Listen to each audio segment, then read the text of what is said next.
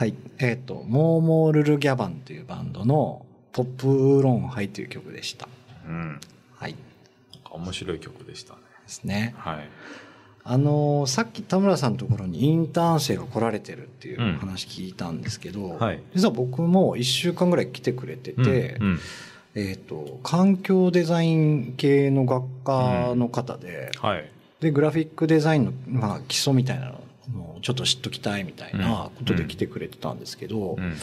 えっ、と、学生さん、あ、その方に聞くと、うんえっ、と、大阪で就職したいと。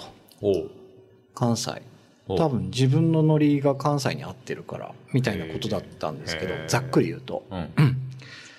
なんか、その、地元、うん。うん、に就職していく学生を、うん。まあね、ち地域の企業さんたちがちゃんとこう取り込めてないから、うん。人口減少につながってるんじゃないかみたいな、うんこう記事というか、うん。そういうのもよく見るんですけど、そのあたり田村さんってどう考えてるのかなとかって思ったりするんですけど。そうですね。うんまあ、北九州市内で言うと、はい大学結構たくさんあるじゃないですか。はいはいはい。で、なんかその、大学卒業してからの市内の定着率うん。みたいなの、ちょっとうろ覚えで。データとしては薄いんですけど、はいなんか20%満たない感じだったと思うんですよ。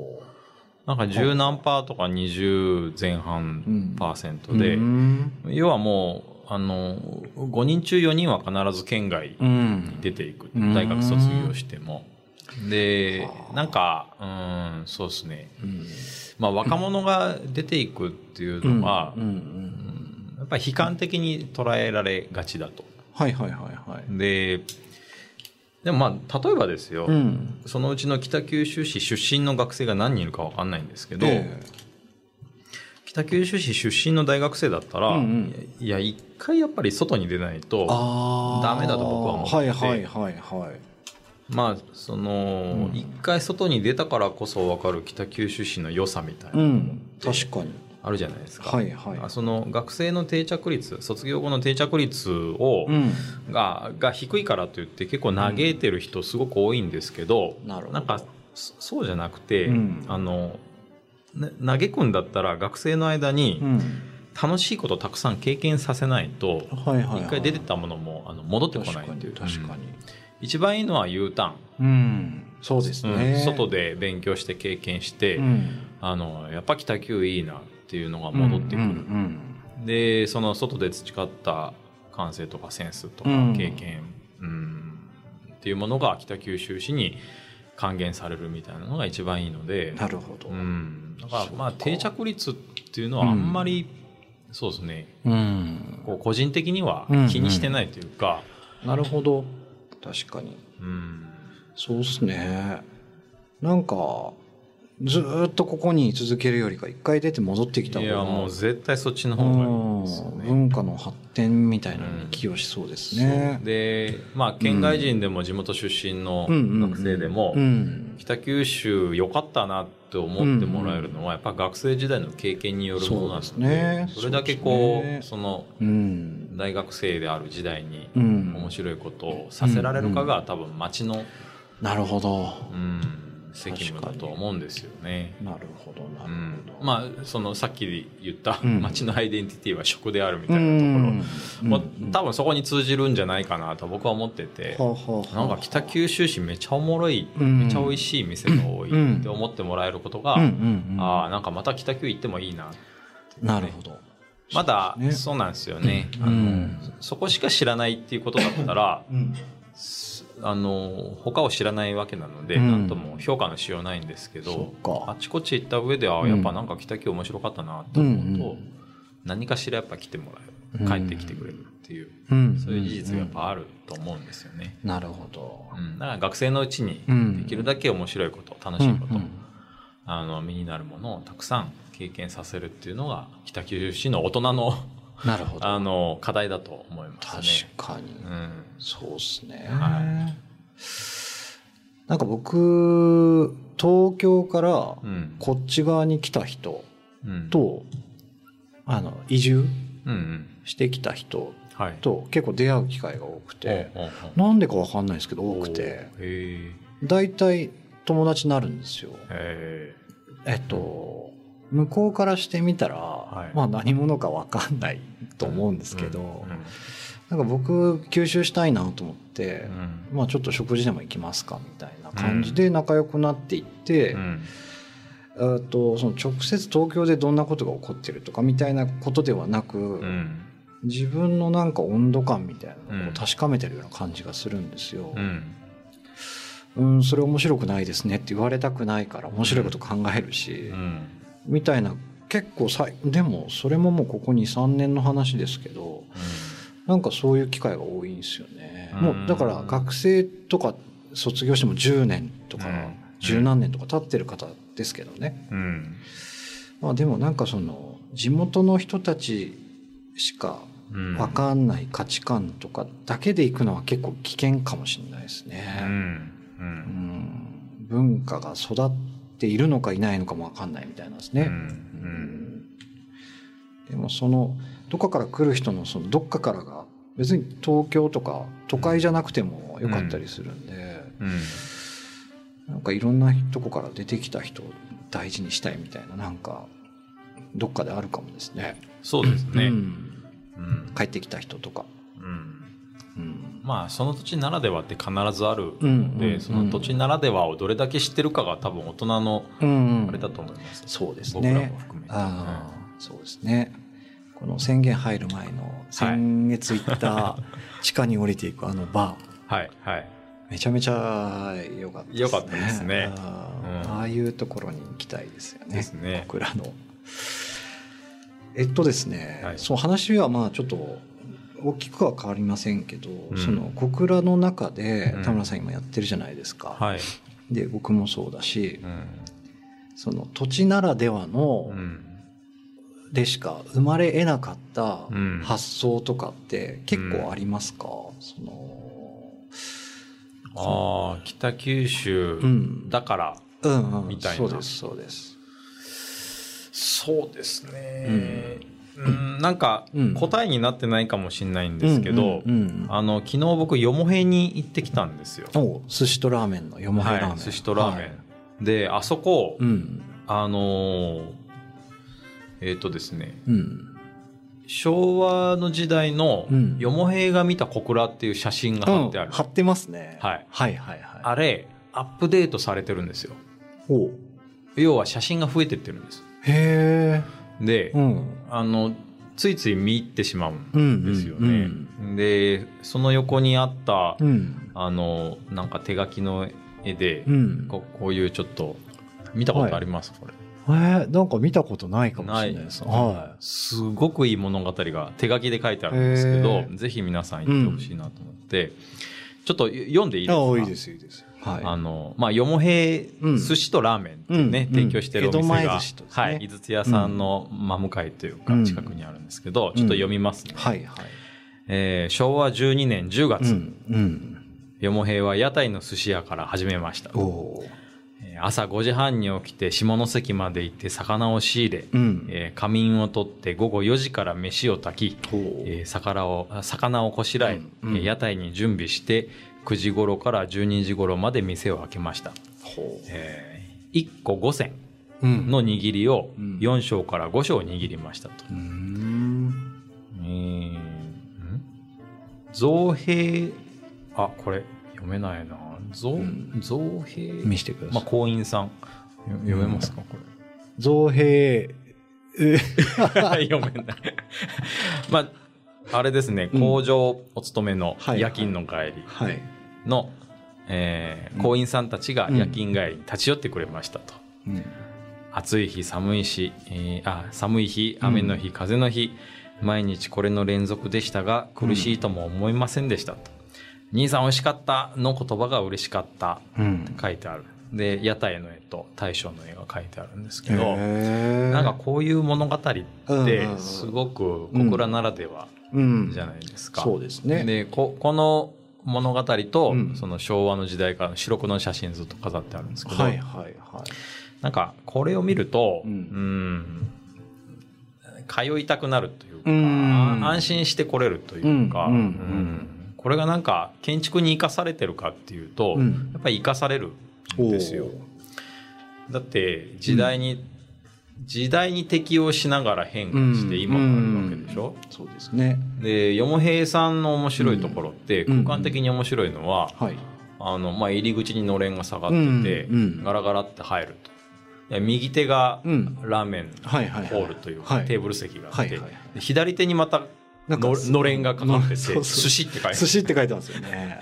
で、それくぐるとうんうん、寿司のカウンター席。カウンターありますね。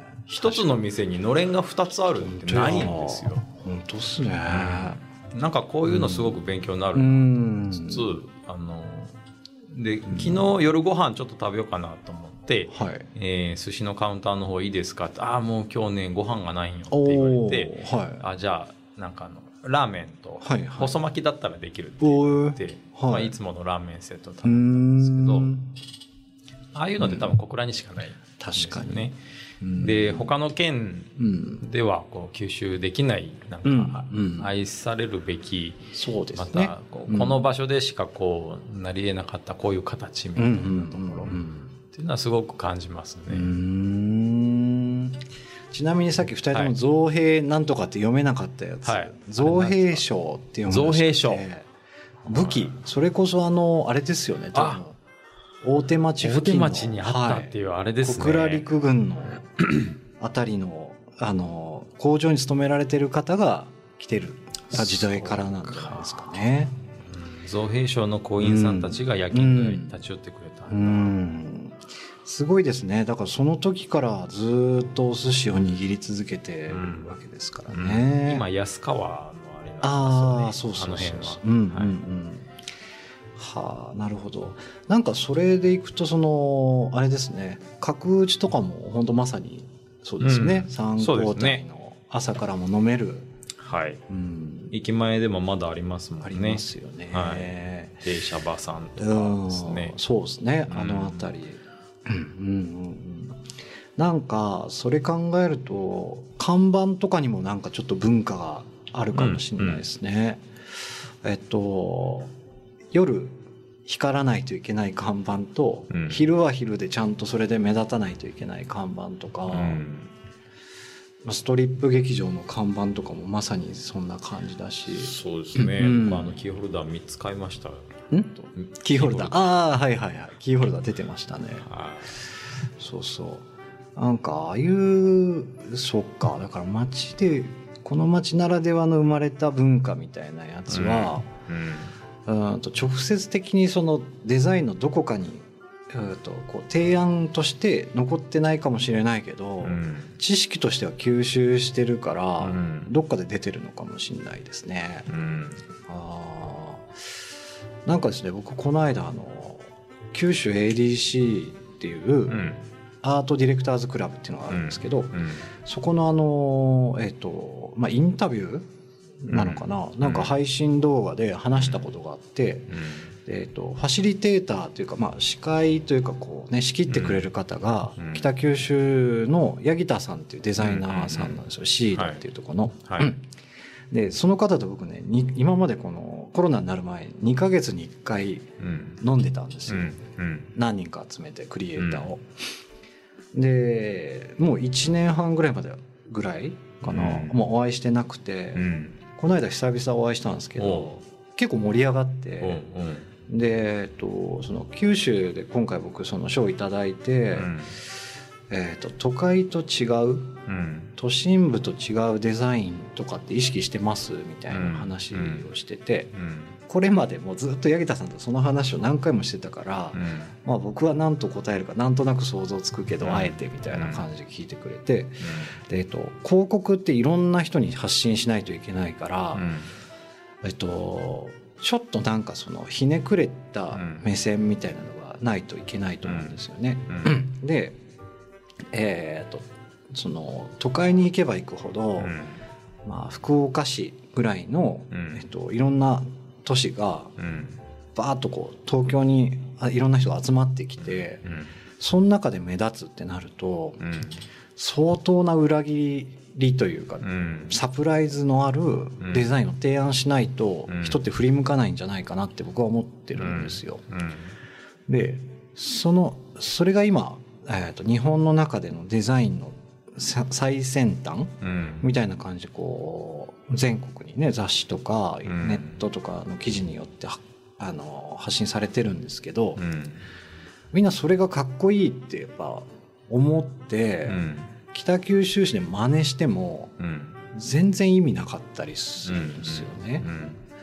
うん都心部の人が多い誰も振り向かない忙しい人たちの中であれば効果的かもしれないけど、うん。もっと読んでもらえる方がいいんじゃないかとか、うん。そういうの考えちゃうんですよねみたいな話をしたんですよ。うん。で八木田さんどっちかというとその、えっと、クリエイティブっていうのももちろんあるんですけど、ソーシャルとか、うん。えっと、そこにたどり着くまでのブランディングのデザインがすごい得意だから、うん。なんて言われるかなと思ったら、うん。いや本当そうだよねみたいな感じで言ってもらってちょっと安心したんですけど、うん。なんかえっ、と小倉ならではっていうよりかはうん。小倉の人にちゃんと響くうん。新しい文化が提案できるデザインをうん。作んないといけないなってその時やっぱ改めてこう思ったっていうか、うん まあ話まとまってるかどうかわかんないですけど、うん。いやうん。でもそもそもに戻りますよね、うん。じゃあ小倉の文化うんうん。北九州の文化って何なのかみたいな、そうですね、うん。まあ建築ってすごく分かりやすくてうん。なんか古民家ってよく言うじゃないですか。はい古民家リノベみたいな。のはい。はい。あるでしょ。はいであれはもう完全に先人が作った物質的なものがあるので、うん。うん。それをどう表現するかみたいな施しはやりやすいんですけど、はいグラフィックってなんかいわゆる白紙の状態から、はいはいはい。なんか小倉の文化北九の文化みたいなところを、うん。なんか文脈というか系系譜みたいなのを読み取って表現するってどうやってやるんですか？えっと小倉の系譜とかちょっと分かんないんですけど、うん。僕すっごいよく言われるのが、うん。これ読む人あの高齢者の方やけ、うん。文字大きくしてって言われるんですよ。はあじゃあもう紙面が全部うん。16ポイントぐらいの文字で埋め尽くされてるうん。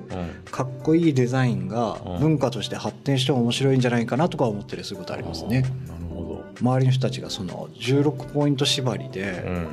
どうやったらかっこいいそのポスターが提案できるかとか、うん。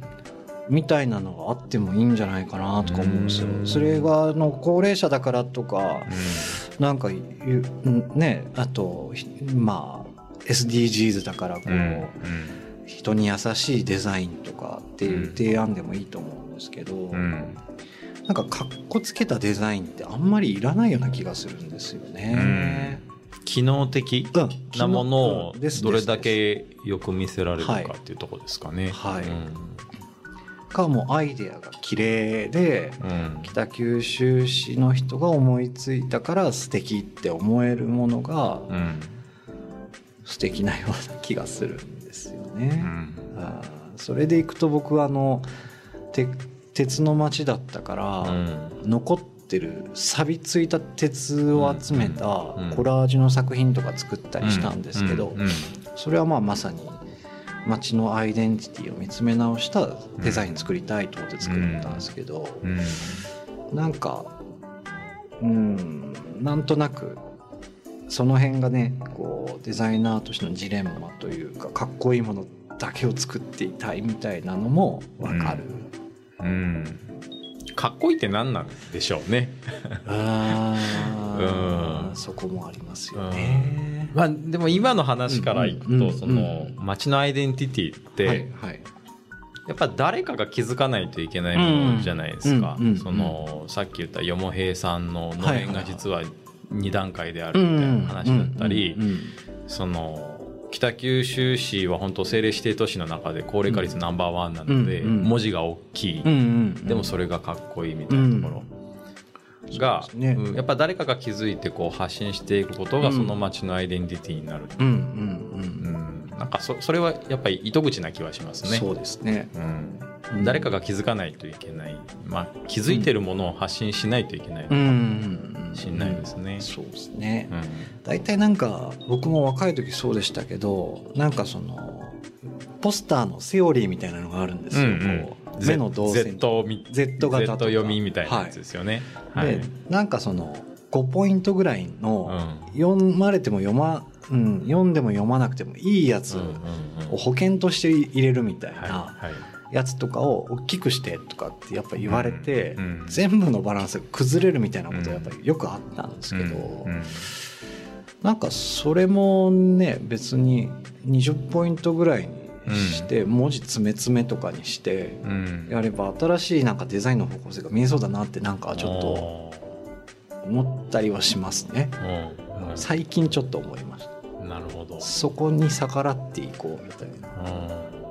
うんあーでも面白いですね、うんうん。どうしてもなんか英文字ってかっこよく見えるはいはい。し、日本語ってなんでこんなにやぼったいんだろうみたいな思いますけど、うん。それをどうかっこよく見せられるかどうかっこよく見せるというかどう感じてもらえるかなんでしょうね。んんんそうですねデザインって。そうですね、みたいなことを考えると地元ならではのデザインができるかもしれないですね。まあそういう意味ではやっぱり、うん。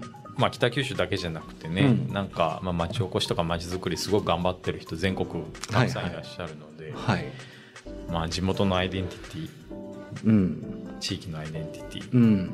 町のアイデンティティっていうのは、はいはい。まあ、どうやったら作れるのかっていうと、うん。結局はそういうクリエイティブ思考うのん。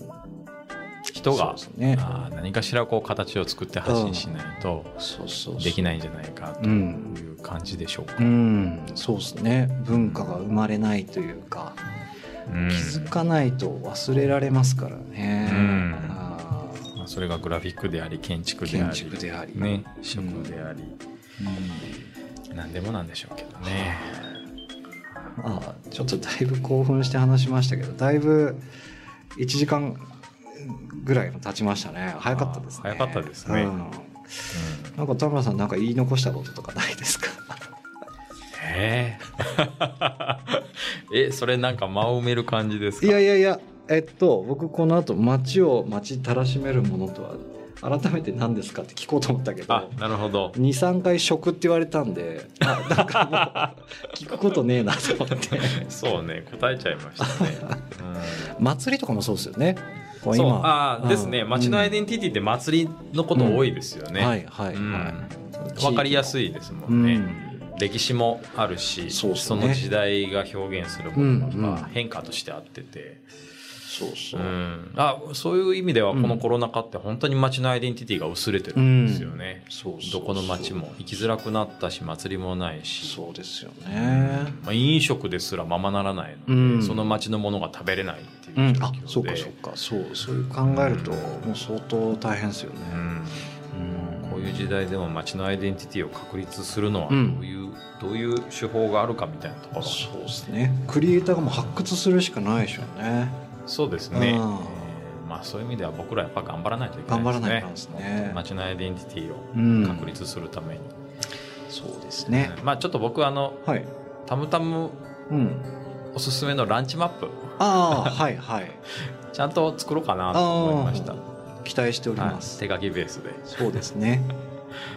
街のアイデンティティを。16ポイント以上で。16ポイント以上でね。ちょっとアドバイス乗ってくださわいかりました。はい。というわけで今日も。えー長い時間をお聞きいただきありがとうございありがとうございました。来来月もよろしくお願いいたします、はい、ます。失礼します。失礼します Thank you.